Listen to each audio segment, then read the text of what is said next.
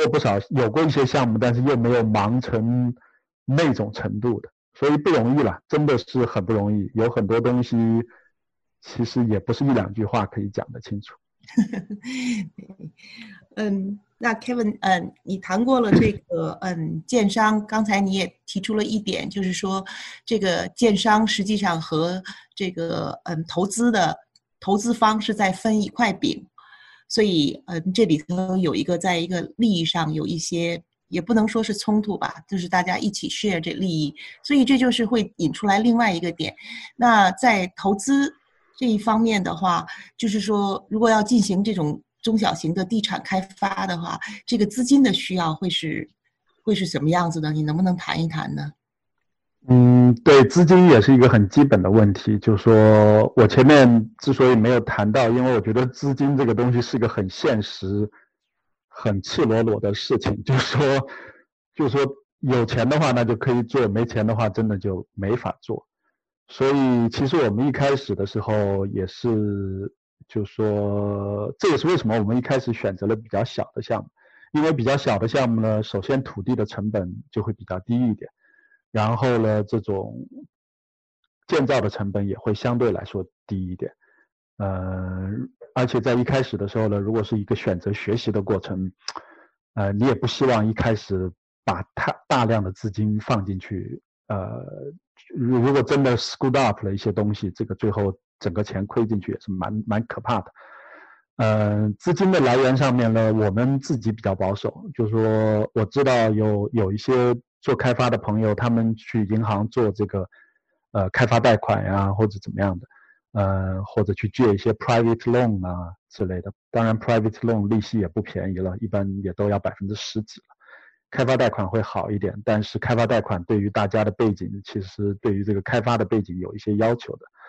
嗯，我们一开始还是比较保守，所以我们基本上还是用的自有的资金。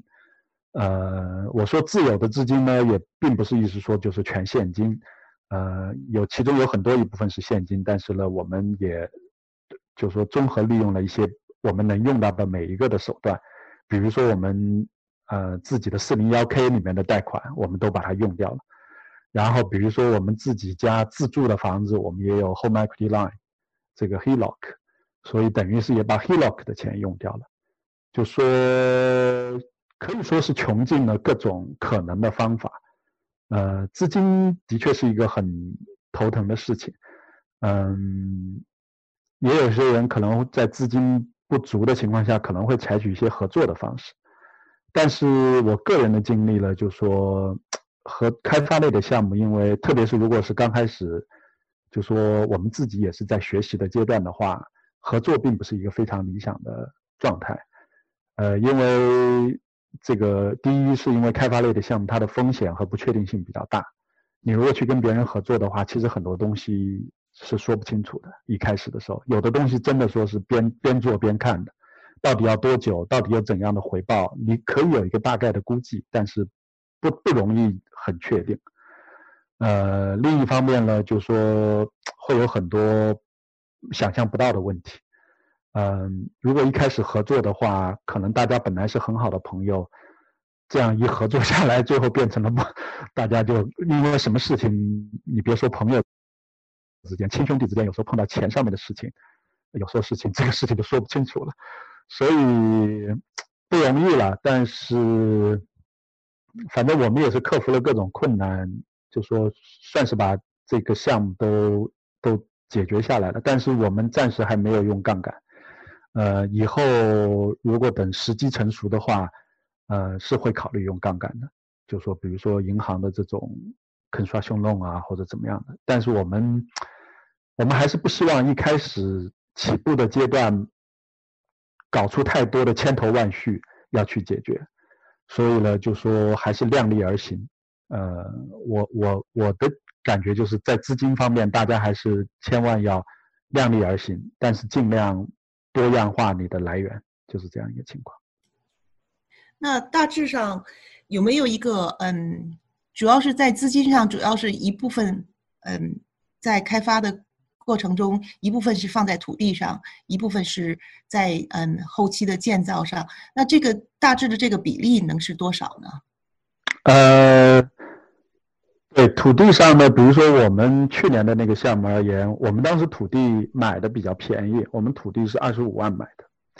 然后我们买完以后呢，我们是一七年初买的，买完以后一七年到一八年，其实呃我们并没有动工，这是开发的一个小好处，可以说是，就说呃土地只是你的整个费用当中的一部分。当然，我不能说是一小部分，但是它只是你的整个费用当中的一部分。你如果看到合适的了，可以先拿钱买下来，然后再想办法解决后面建造的费用。嗯，这个比例呢，其实不好说，因为这个取决于它的地点呀，或者怎么样的。呃，我们自己去年这个项目为例的话，大概是一比三，就是说土地是呃一，然后建造的费用大概是三这样的一个比例。也有很多项目是一比一，这样也有，就这个真的是取决于你的地理位置和你的这个，呃，因为你如果是好的地理位置，你的这个土地占的比例就会可能会越来越高；你如果是差的地理位置、差的区，你的土地占比可能就越来越低，可能甚至连百分之十都不到都是有可能的。这也就是我一开始提到的一个平衡点，就是你要找到一个适合自己的平衡点。你不希望你把大量的资金用到建设上面去，盖出来以后是一个买了一块超级便宜的土地，然后花了比如说两百五或者三百块钱一尺去盖了，最后盖出来以后当地的这个租金超级低，最后你的这个建造的费用就打了冤枉，丢了打打了水漂。当然，我们最理想的状况是去在曼哈顿这样的地方买一块地。然后我们还是用三百块钱一尺去盖，这样这我的开发成本就是发挥了最高的效益。但是这个时候，其实那种土地也不是一般人可以买得起的，所以就是这样一块。所以其实很难一概而言，一概而言这样的一个比例的问题，就是这样一个情况。但是呢，我要说一点，就是我们买那块土地，就是说之所以拖了一年多才开始做做这个设计，是因为我们。是一个小插曲了，因为我们的旁边也是一块空的土地，我们当时呢是希望能够把旁边的土地拿下来以后做一个合并，这样的话，我们就算单卖土地，说不定都能赚五六十万、七八十万的情况。但是呢，这个最后没有弄成功，这个这个说来话长，我就不在这里慢慢的讲这个事情了。但是我们那块土地二十五万买下来以后，后来我们也。积极观察市场上的这个状况，后来土地的市场价就是同样的土地，我们感觉到我们开工的时候，土地的市场价基本在五十万左右。也就是说，我们买的土地如果什么都不做，就说已经翻了一倍，就是这样一个情况。也有一些人他买完土地做完设计以后，直接就卖土地了，就不做开发。如果有些朋友对 zoning 啊或者对那些方面特别了解，然后不想去摊后面的这些。盖的过程当中的麻烦事儿，这也是一个思路，就是说买土地做设计，做完以后直接把土地卖掉，其实也还不错，也可以有时候也可以赚一些钱。嗯哼，呀，那还有什么 在这个过程中，嗯的挑战，你愿意和我们大家分享吗？我觉得还还有一个。就说前面说的都是技术啊，或者这种比较实的东西。我觉得还有一个特别希望跟大家分享的，就是在这个虚的方面，就是性格上面的这个要素。就是说，呃，就说如果对这个方面感兴趣的朋友，真的走上这条路之前，可能先要想一想，就说自己的性格或者整个家庭的性格，适不适合走上这样一条道路。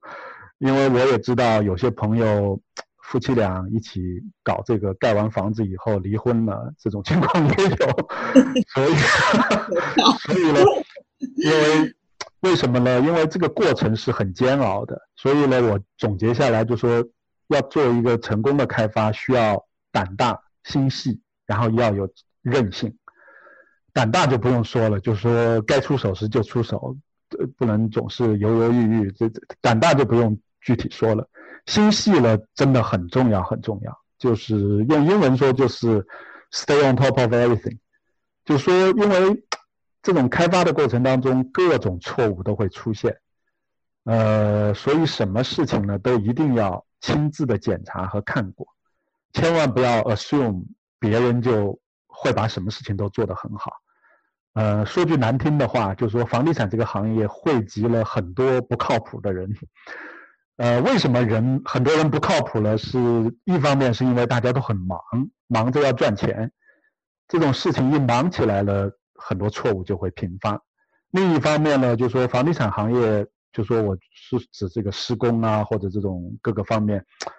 并不算是一个高薪行业。说句实在话，就说，比如说很多项目里面的工人呀，或者甚至包括很多这个从事这个行业的人，呃，肯定不能是算一个那种像什么华尔街啊，或者那种很光鲜的高薪行业。所以呢，就说来做这个行业的人，其实，呃，就说靠谱的人很多都去。都是都去曼哈顿上班了，所以呢，就是说，呃，我们过去的经验就是里面会出现各式各样的错误，图纸的错误，finding 的错误，订货的错误，订窗户的错误，就各种东西都会出错，呃，各种错误频发，包括呃政府那边的错误，政府也会犯错，政府而且会犯很多很多错误，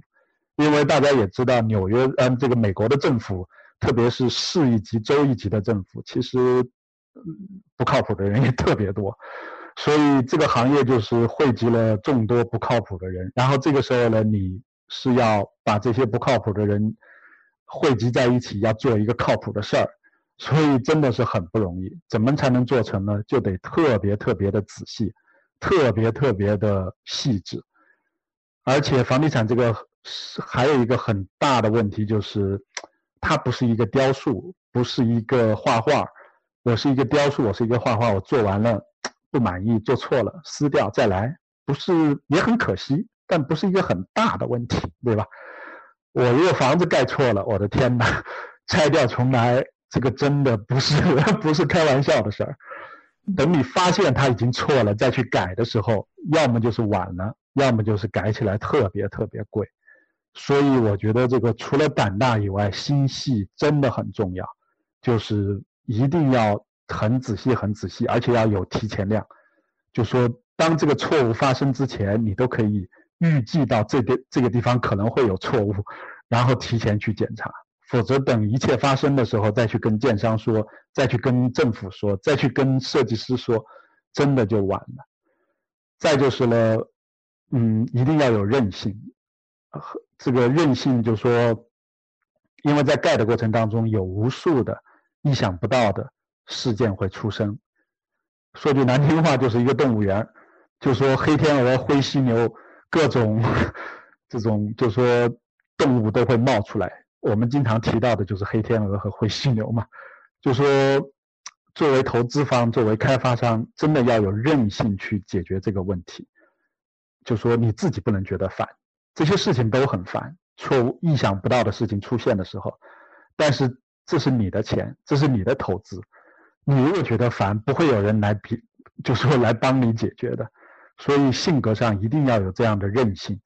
就说抓住重要的问题，然后想要想办法去解决。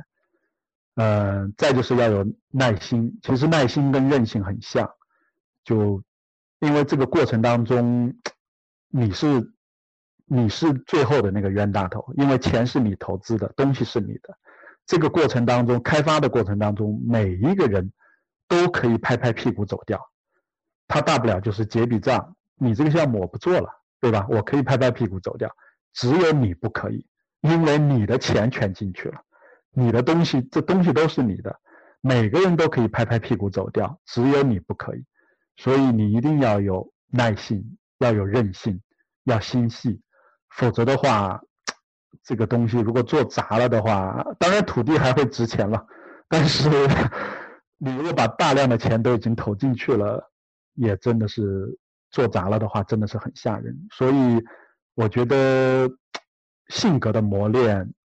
知识学习起来其实是相对来说还是容易的。很我也知道很多不是学建筑或者不是这种相关建筑背景的人，其实做开发做的也很成功。因为知识的学习其实终究是有方法的。我觉得性格的磨练，这种心心智的磨练可能是更重要、更重要的一环吧。对啊，谢谢谢谢天文这讲的真的是很好，对大家都是很大的一个提醒。嗯，那从